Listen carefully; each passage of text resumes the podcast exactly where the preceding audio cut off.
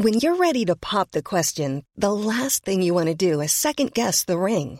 At Bluenile.com, you can design a one of a kind ring with the ease and convenience of shopping online. Choose your diamond and setting. When you find the one, you'll get it delivered right to your door. Go to Bluenile.com and use promo code LISTEN to get $50 off your purchase of $500 or more. That's code LISTEN at Bluenile.com for $50 off your purchase. Bluenile.com code LISTEN. Pesada.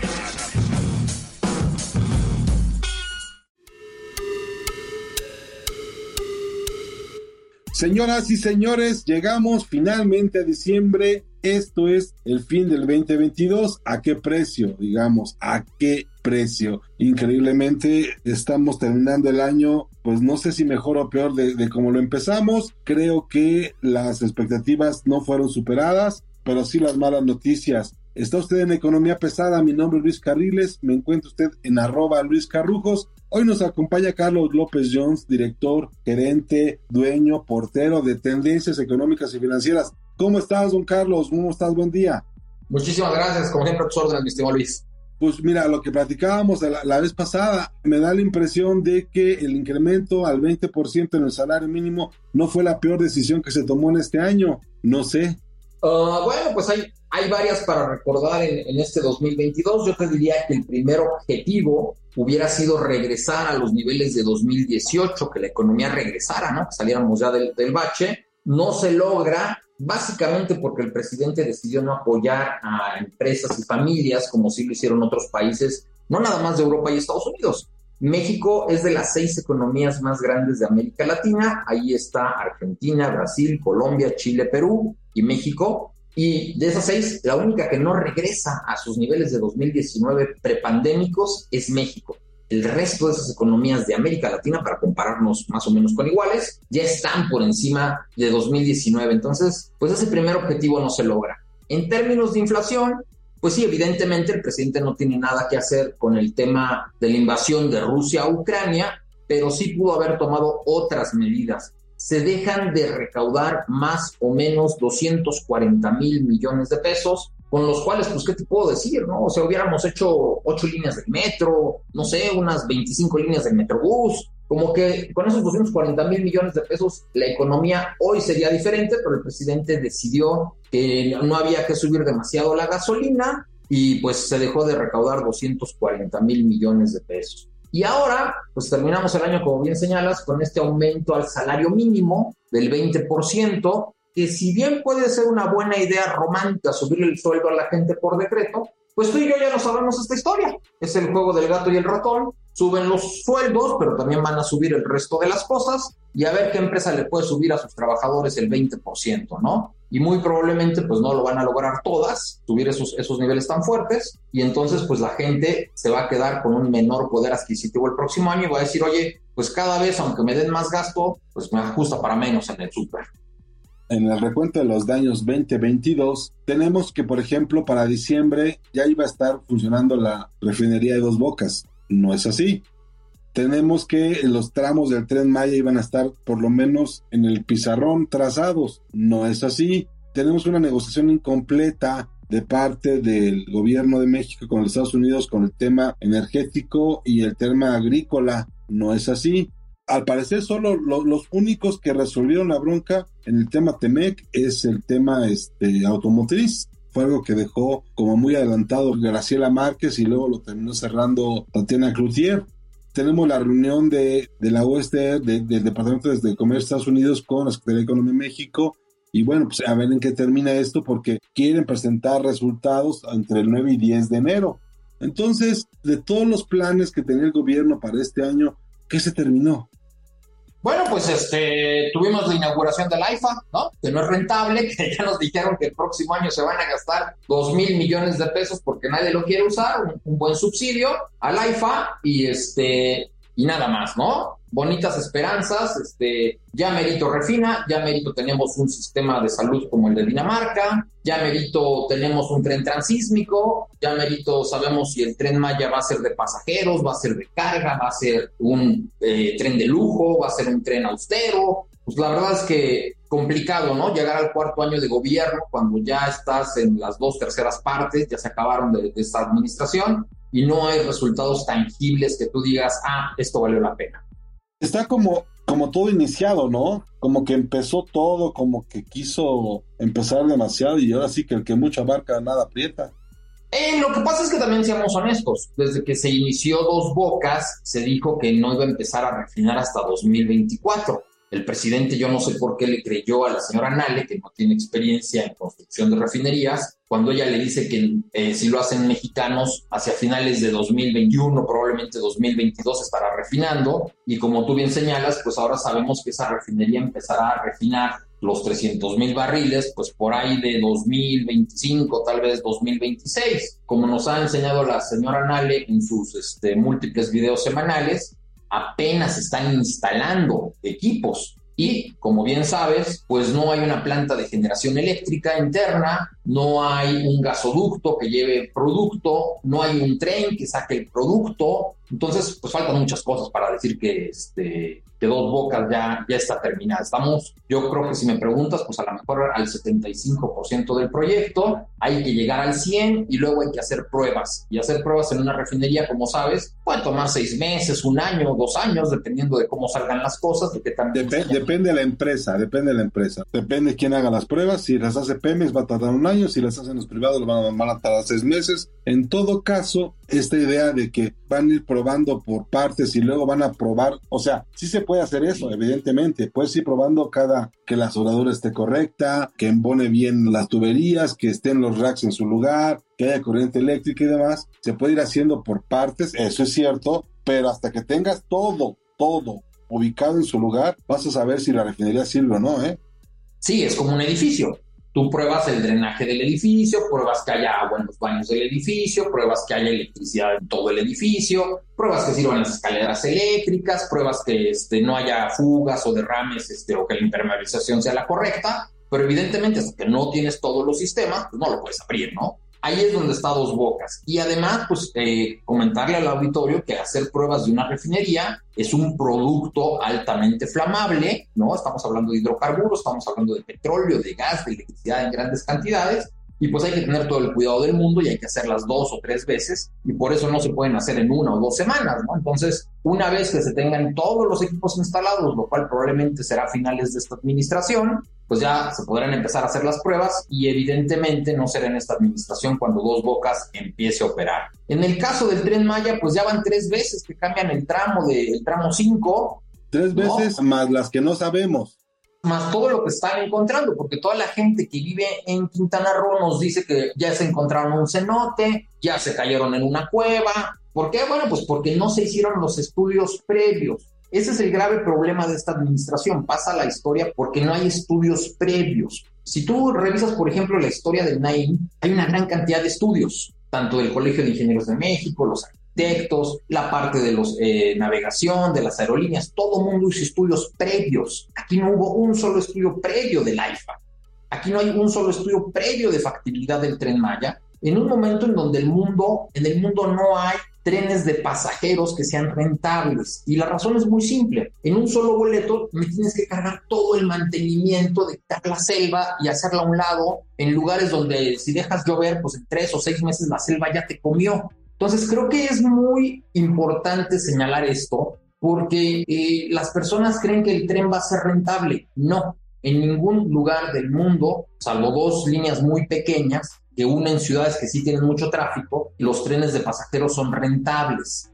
Ahora, vamos a pensar en que sea un tren de carga. Pues no, hay rieles para trenes de carga, hay rieles para trenes de pasajeros, ya no estamos en el siglo pasado hay rutas para trenes de pasajeros y hay rutas para trenes de carga. A un pasajero no le va a interesar visitar un parque industrial y yo no puedo llevar a un destino turístico eh, gran cantidad de gasolina porque donde hay un accidente, pues imagínate lo que sería eso, ¿no? Entonces, hay rutas para trenes de pasajeros, hay rutas para trenes de cargas y no es el caso para, para el tren Maya, ¿no? Además, en el sureste mexicano, al no haber gas natural, no se han desarrollado parques industriales. Un punto que no hemos tocado es el tren transísmico, que ese sí parecía tener alguna lógica económica, es decir, eh, mandar un tren de Veracruz a Oaxaca de tal suerte que hubiese barcos, que ya hay un gran comercio de Texas, de Florida, de Luisiana, a Veracruz, ahí descargan llegan por el tren transísmico, que son 200 kilómetros, un par de horas, y vuelven a cargar del lado de Oaxaca para ahora sí irse hacia China o irse hacia Los Ángeles. Aquí directamente con el canal de Panamá, digo, no, no había mayor problema, se podría hacer, se pudo haber hecho, se pudo haber terminado incluso.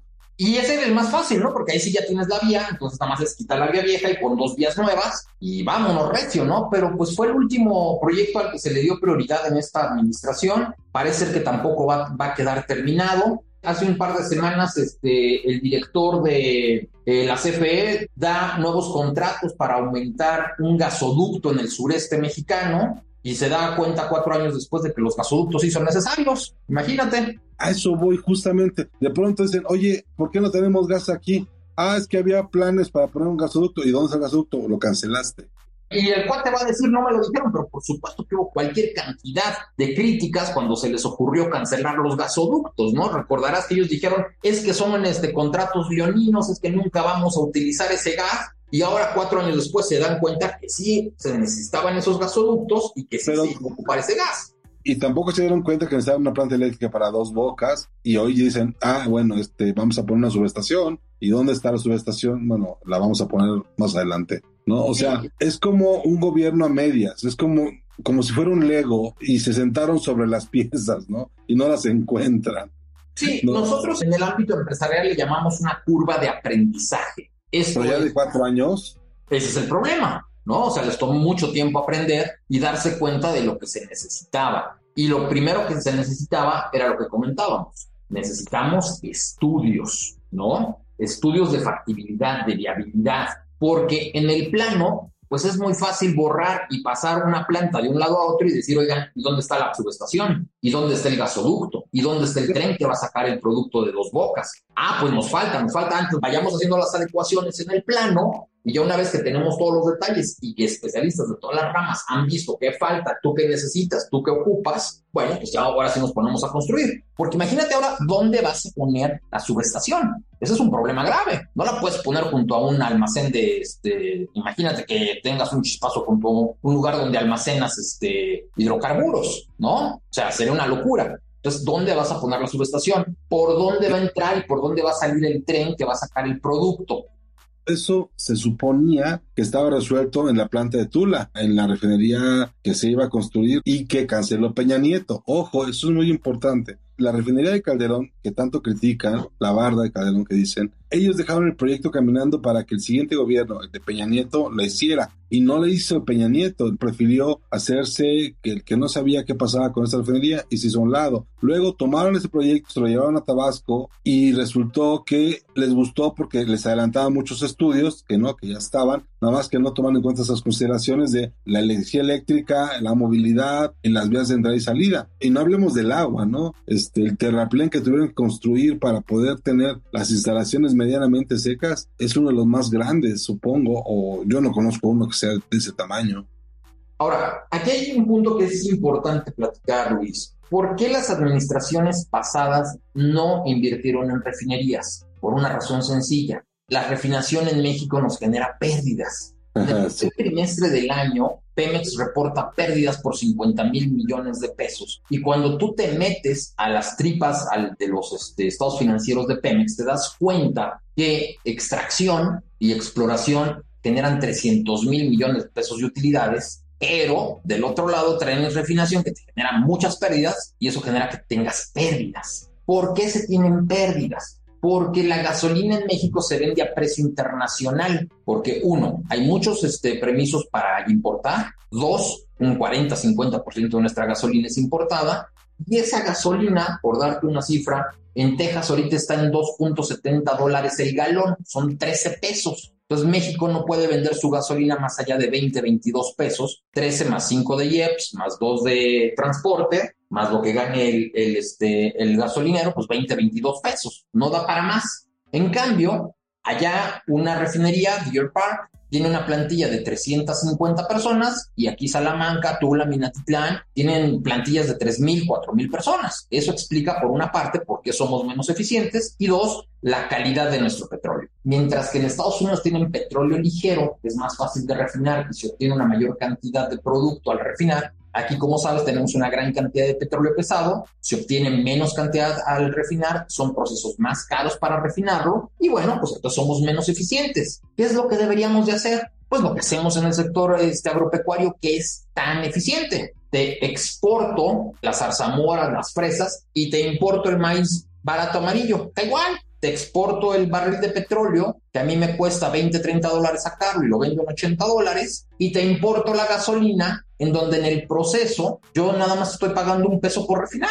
Entonces, con eso es más que suficiente. Las refinerías norteamericanas felices de tener contratos de largo plazo, donde me vas a pagar un peso por refinar el petróleo, y México feliz porque tendría gasolina siempre. Entonces, Creo que fue una pésima decisión de parte de este gobierno desde que empezó su administración. Se les dijo, no te va a dar tiempo, te va a salir muy cara. Había tres presupuestos. El que presentó el presidente, basado en lo que le dijo la señora Nale, de 8 mil millones de dólares. El que le presentaron las tres empresas privadas que le dijeron, señor presidente, en 24 muy apretados salimos y le va a costar 15 mil millones de dólares esa refinería. Y ahorita ya vamos como en 20 mil millones de dólares, ¿no, Luis? 22 más o menos. 22 mil contra 15 mil, 7 mil millones de dólares. Son 140 mil millones de pesos, Luis. O sea, estamos hablando, vamos, para tener una idea, los niños con cáncer requieren 5 mil millones de pesos anuales. Y aquí estamos hablando de 140 mil, estamos hablando de 28 años de medicinas oncológicas para todos los niños con cáncer en México.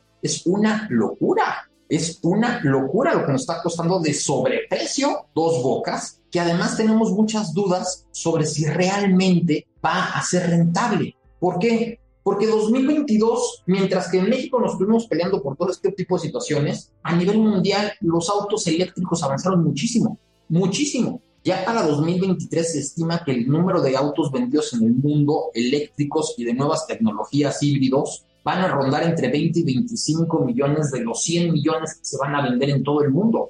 Te voy a dar un dato. En España, que está atrasado en comparación a otros países de Europa, hace 10 años, en el 2012, del 100% de autos que se vendían, allá se vendían muchos autos a diésel. Tenían más o menos el 55-60% del mercado, los autos a gasolina el 30% y el 10% que te quedaba eran de otros, otros autos tipo eléctricos, híbridos y lo que para 2022, ya los autos eléctricos e híbridos traen una cuota de mercado del 40-45, los autos a gasolina ya empiezan a bajar al 30-35 y los de diésel, que andaban en el 55-60, ya no les caen el 20. Entonces, los autos eléctricos están avanzando rapidísimo. ¿Qué va a pasar? Bueno, si suponemos, siendo optimistas, que en 2025, 2026 se empieza a refinar dos bocas, pues hacia 2030, 31 ya van a quedar muy pocos autos en México que utilicen gasolina. Teníamos que haber avanzado más bien en energías alternativas, en poner más parques solares, más parques eólicos, y creo que nos atrasamos mucho este sexenio. A ver, la refinería va muy bien, va a un excelente tiempo, a muy buena velocidad, si se inaugura en el 2026. De ninguna forma, de ninguna manera va a estar lista para este año lo dijimos hace seis meses cuando fueron inauguradas las oficinas de la obra civil. Hoy que estamos viendo los armados que hace la señora Rocío Nale, el secretario de Energía, pues vamos viendo que en efecto le faltan todavía una muy buena parte de terminar y las pruebas, ¿no? Entonces, probablemente cuando termine el sexenio del presidente López Obrador, vamos a lo que vamos a ver es una refinería a punto de estar lista, no terminada.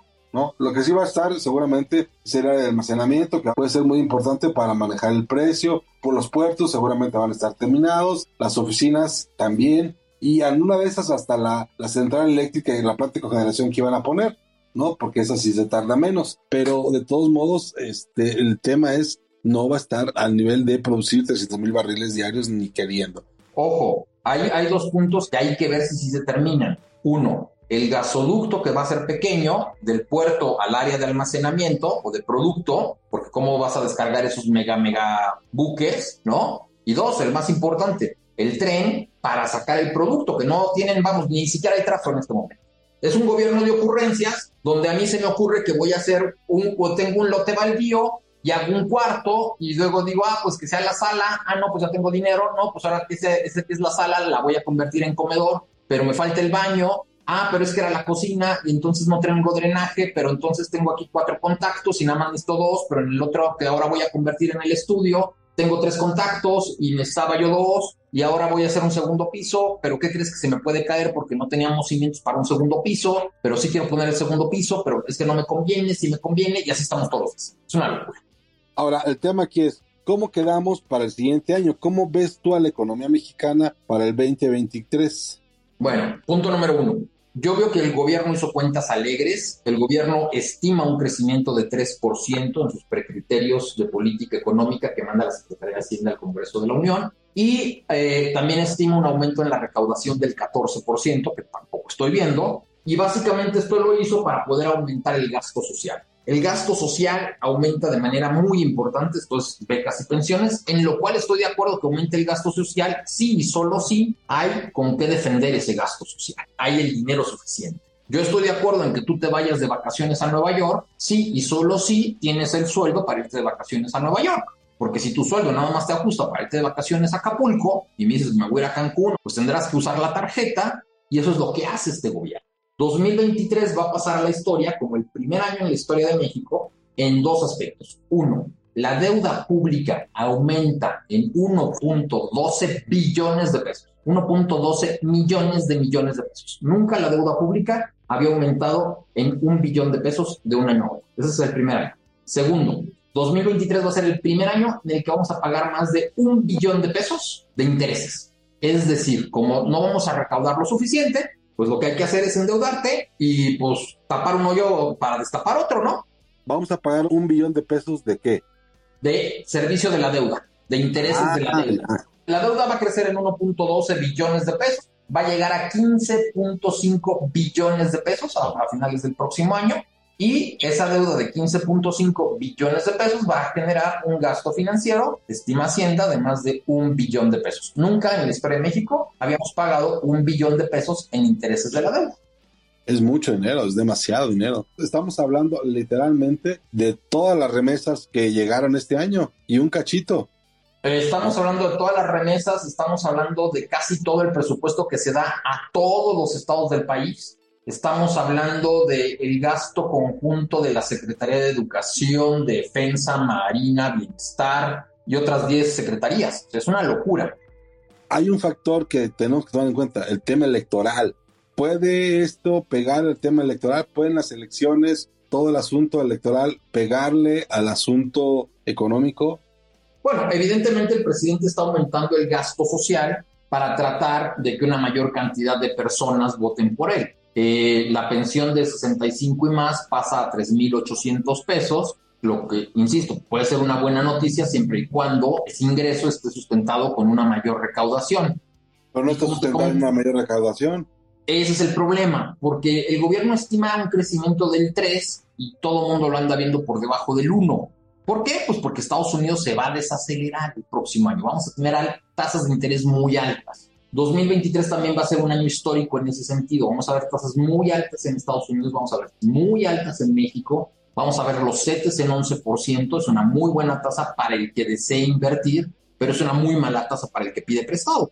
La recomendación para, para quienes nos están escuchando es reduzca sus deudas y trate de invertir en CETES el próximo año a plazos de 28 días durante el primer semestre para que tenga dinero, ¿no? Porque estamos esperando que la inflación que ahorita anda sobre el 8, baje al 6. Eh, creo que hay que señalar ahí también que no es que vayan a bajar los precios. Cuando decimos que la inflación pasa del 8 al 6%, significa que este año en general subieron 8%, el próximo año todos los alimentos y demás van a subir 6% en general, van a, van a subir un poquito menos. Pero a cambio de eso, pues quienes invierten y piden prestado se van a encontrar con tasas de interés muy altas y van a decir, ¿sabes qué? Pues no es momento de pedir prestado. Va a ser un año complicado para el sector inmobiliario. La venta de autos a crédito pues podría frenarse por la misma razón. Recordar que en México el 70% de las casas y de los autos que se venden en México son a crédito, entonces la mensualidad me va a salir más cara. Entonces la gente podría decir, bueno, pues me voy a esperar que bajen las tasas en el 24 y en el 23 ya no compro, ¿no? Podríamos ver que se pospongan muchas compras hasta el 24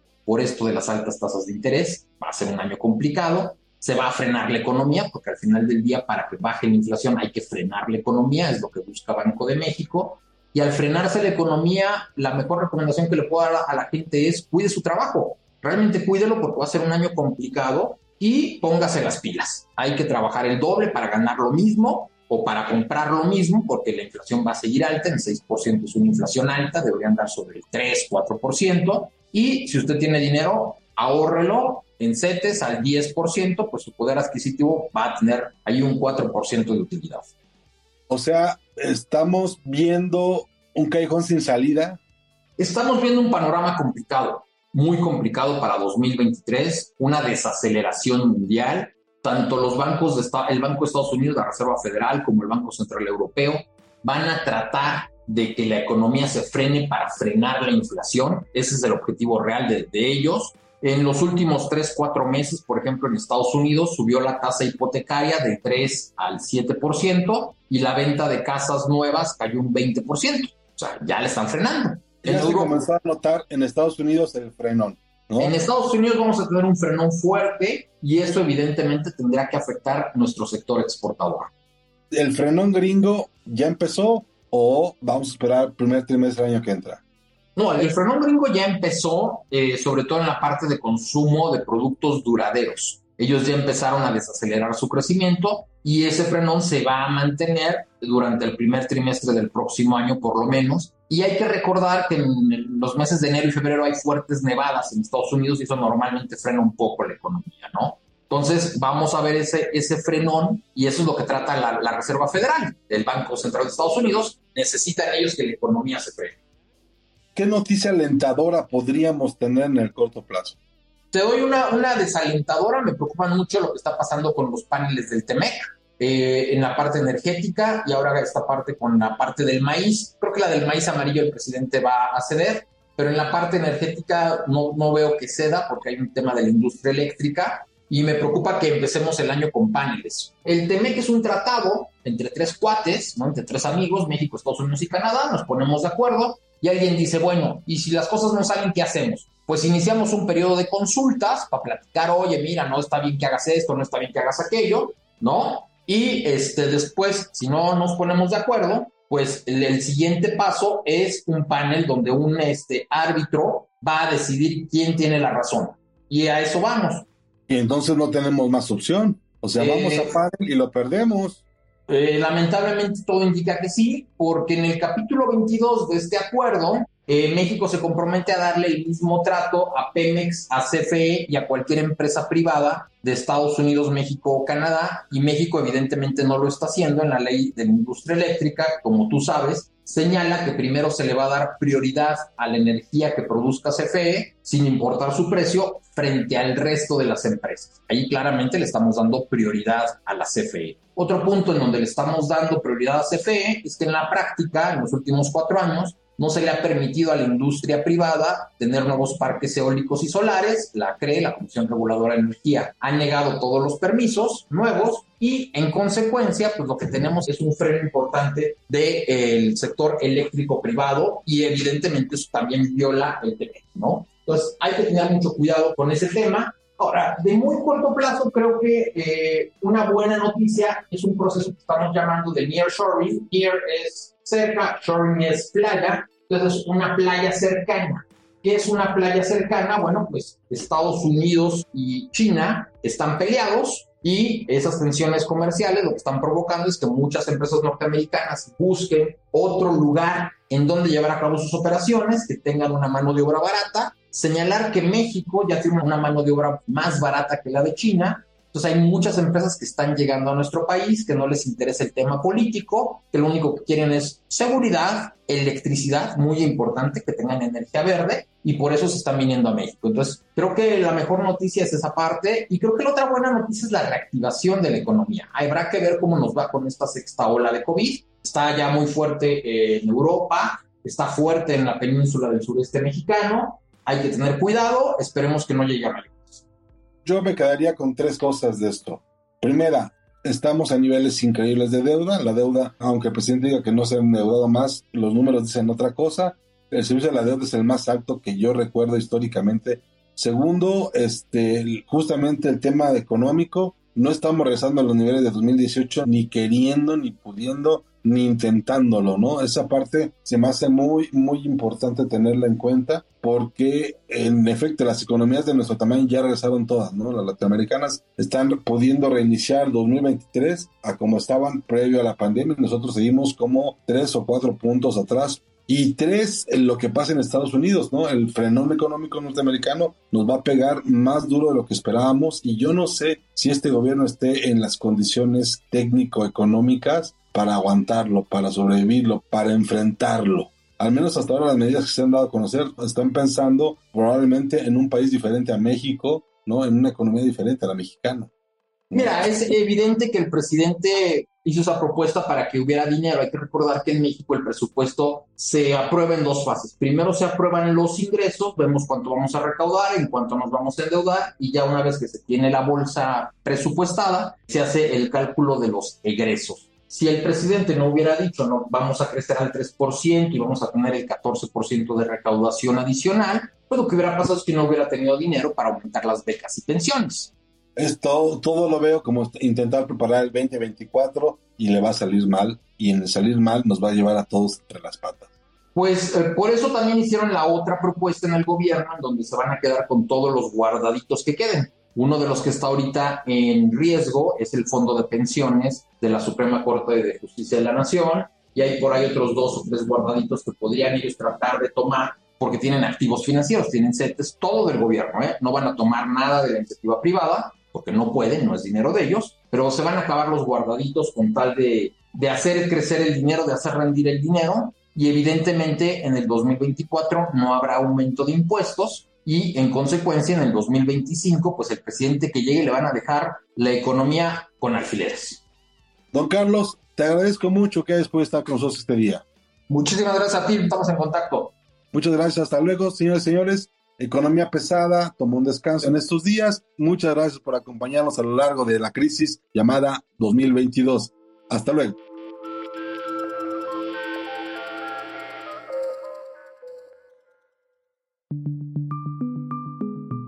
Es una producción de la Organización Editorial Mexicana.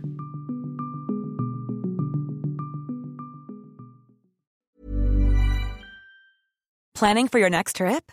Elevate your travel style with Quince. Quince has all the jet setting essentials you'll want for your next getaway, like European linen, premium luggage options, buttery soft Italian leather bags, and so much more. And is all priced at 50 to 80% less than similar brands. Plus, Quince only works with factories that use safe and ethical manufacturing practices. Pack your bags with high-quality essentials you'll be wearing for vacations to come with Quince. Go to quince.com/pack for free shipping and 365-day returns.